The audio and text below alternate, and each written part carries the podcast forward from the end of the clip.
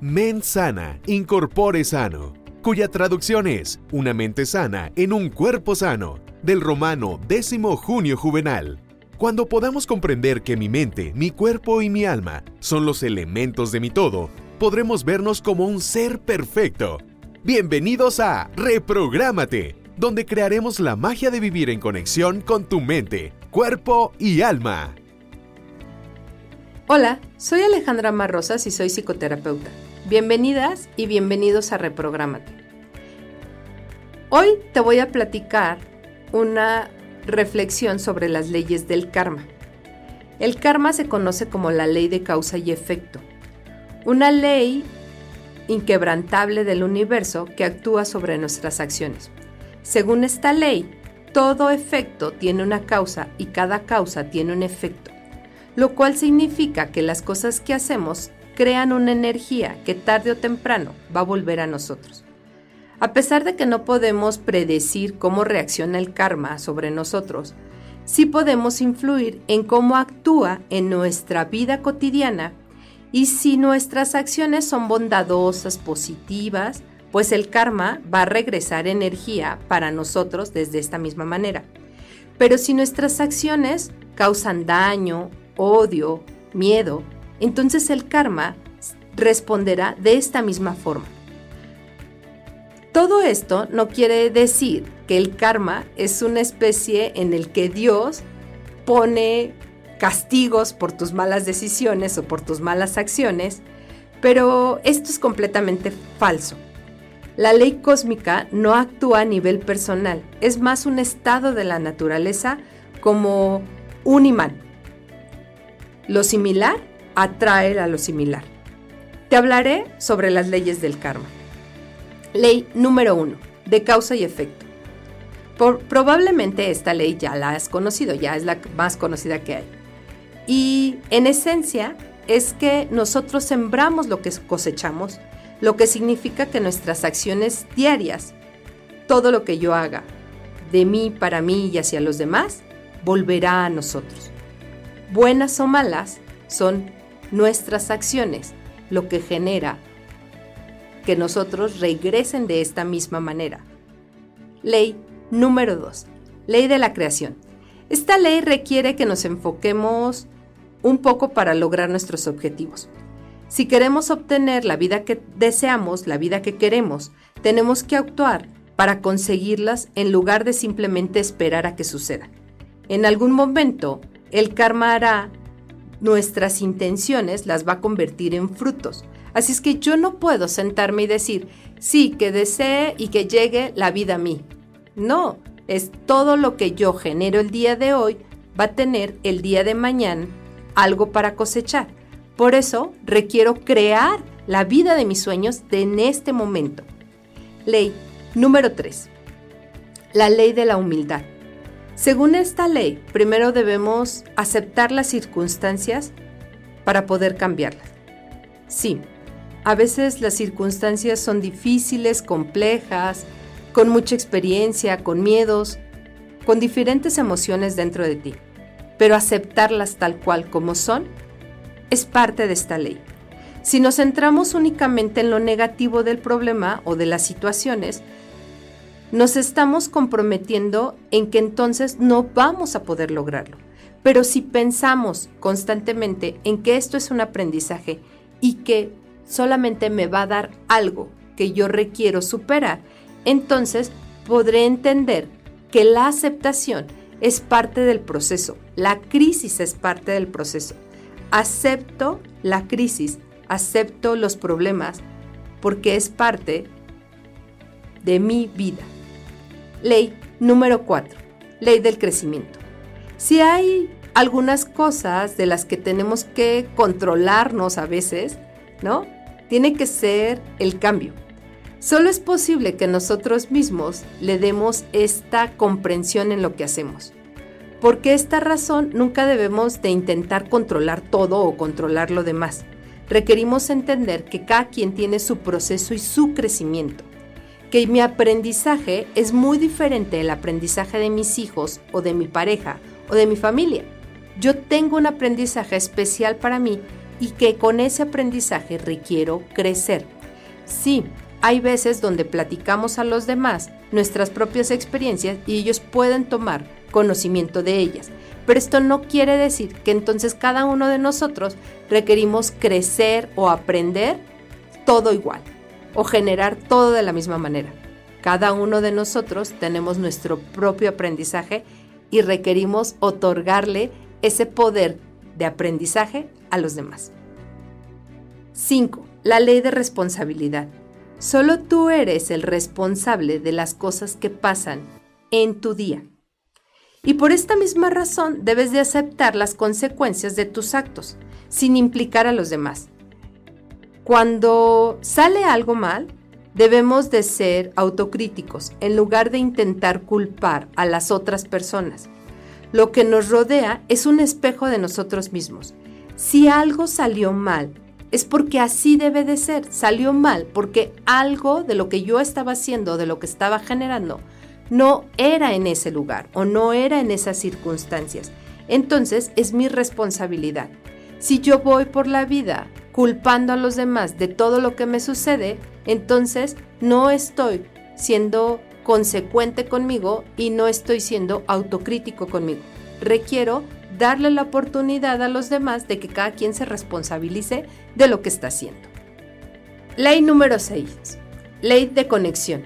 Esta ley se refiere a que el pasado, el presente y el futuro están conectados. Es decir, cada acción forma una parte del todo y que entonces todas las acciones que yo tengo del pasado son mis resultados del día de hoy. Yo todas las decisiones, todo lo que hice, todo lo que generé en el pasado, hoy es mi resultado. Pero todo lo que haga el día de hoy, todo lo que genere, lo que piense, lo que crea, todo va a ser mi futuro. Entonces todo está conectado. Ley número 7. Ley del trabajo. No podemos ponernos a pensar en dos cosas al mismo tiempo.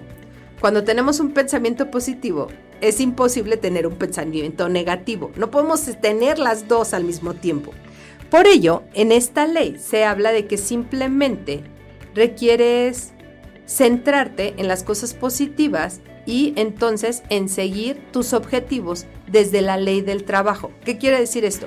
Yo quiero cosas buenas para mí, entonces voy a trabajar para obtener cosas buenas para mí, no abusando de los otros, no juzgando a los otros, no quitándole a los otros. Voy a trabajar para mí, para que entonces yo pueda crear la vida de mis sueños y entonces de una manera positiva solamente le doy espacio a esas cosas en mi vida. Ok. Ley número 8, la ley de la hospitalidad. Y esto quiere decir básicamente que reflejamos nuestras acciones, nuestra manera de pensar. Sí, si yo hago, si yo otorgo a los demás desde un estado de desinterés, entonces no puedo esperar nada a cambio. Yo te voy a dar amor si tú me das amor. No, así no es. La ley de otorgar y recibir tiene que ver con que yo no decido o yo no estoy buscando eh, que me des tú para yo poderte dar. Es simplemente de corazón te otorgo a ti, te doy a ti. Y lo que me llegue a mí de tu parte es bueno, porque me lo diste de corazón. Ley número 9. La ley del aquí y el ahora. Sí, en muchas ocasiones nuestra ansiedad o nuestros pensamientos catastróficos tiene que ver porque estamos viviendo solamente en el pasado o solamente en el futuro. Dejamos de actuar en el aquí y en el ahora. Y mira, si lo ves fríamente, cuando estamos en el aquí y en el ahora, cuando estamos solamente concentrados en nosotros, en este momento, en este instante, generamos algo que se llama dopamina en el cerebro. Al generar esta sustancia, nos relajamos, nos sentimos más a gusto, nos concentramos mejor y entonces generamos nuevas posibilidades en nuestro cerebro. Pero si yo estoy en la crisis del pasado porque no lo he resuelto o la crisis del futuro porque estoy preocupada, pues entonces no le estoy dando a mi trabajo del aquí y el ahora para generar cosas buenas en el futuro y sanar mi pasado. Ley número 9. La ley del cambio. La historia se repite una y otra vez. Lección no aprendida, aprendizaje acumulado. ¿Qué quiere decir esto? Que todo lo que tú no aprendiste porque lo resististe, porque no querías, porque no lo aceptaste, porque así no deberían de ser las cosas, va a volver a suceder. Si tuviste una relación tormentosa y entonces esta relación no la has podido sanar, lo único que vas a encontrar en un futuro es la misma relación, solamente con otra cara y con otro nombre, pero es la misma relación. Entonces, esta ley te dice que cuando nosotros vamos avanzando, vamos también aceptando el pasado, aprendiendo de nuestros errores y generando nuevas posibilidades de esas malas acciones que nosotros tomamos. Ley número 11. Ley de la paciencia y la recompensa. Debemos de ser constantes, debemos de ser pacientes si queremos conseguir la vida que siempre hemos soñado. La recompensa puede no verse inmediatamente o en ese instante, pero nunca debemos de rendirnos en nuestros objetivos, porque en el día menos esperado, pues vas a cosechar todos los frutos por los cuales tú trabajaste. Nada de valor se consigue sin paciencia. Así es que, sé paciente, todo lo que se construye el día de hoy dará frutos el día de mañana. Confía en ti, que esos frutos van a llegar. Ley 12 de inspiración. Esta es la ley que más me gusta y no por ser la última es la menos importante. Esta es muy importante. Esta ley nos dice que nuestra intención influye en todo. Cuando tus intenciones salen del corazón, tus acciones inspiran de manera positiva en el mundo, por lo tanto, vas a traer pues la felicidad a tu vida, vas a traer cosas buenas a tu vida, vas a poder rodearte de lo que sueñas en tu vida. Si yo doy amor a la gente que está a mi alrededor, y amor no tiene que ver con apapachos y besos, amor tiene que ver con entregarme yo como soy, ser honesta con los demás y conmigo misma, es otorgarle a los otros sin desinterés, es no juzgarlos. Entonces, todo es un conjunto de esta ley. Todo lo que yo doy afuera es porque existe dentro de mí. Si yo solamente me quejo del mundo, si solo veo las cosas feas que hay alrededor de mí, entonces implica que muy dentro de mí solamente veo mi queja y veo lo feo que hay en mi mundo.